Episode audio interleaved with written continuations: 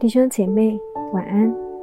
欢迎您来到深夜食堂祷告室，我们一起分享生活，一起用祷告成为彼此的祝福。穿上主新衣，成就新生命。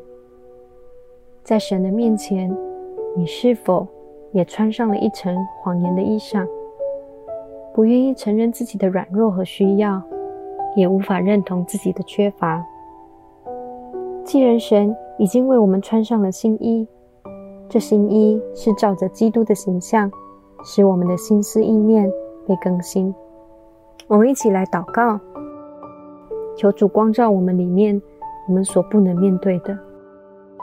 亲爱的主耶稣，我不愿意在你的面前还穿上保护自己的衣裳。求你的圣灵光照我，使我认识自己里里面的枯干和缺乏。那些影响我生命中的挫折、失去、失望、恐惧与不确定感，不能在我的生命中停留。因为你说，失丧的你必寻找，被逐的你必领回，受伤的你必缠裹，有病的你必医治，使我的身心灵在你的平安里得到真实的安息。谢谢主。你以永远的爱来爱我，祷告奉靠主耶稣的名求，阿门。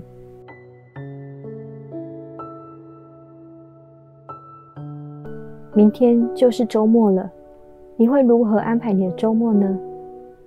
让我们用祷告回到神的面前，安静自己的身心灵，真实的安息在主的怀抱里。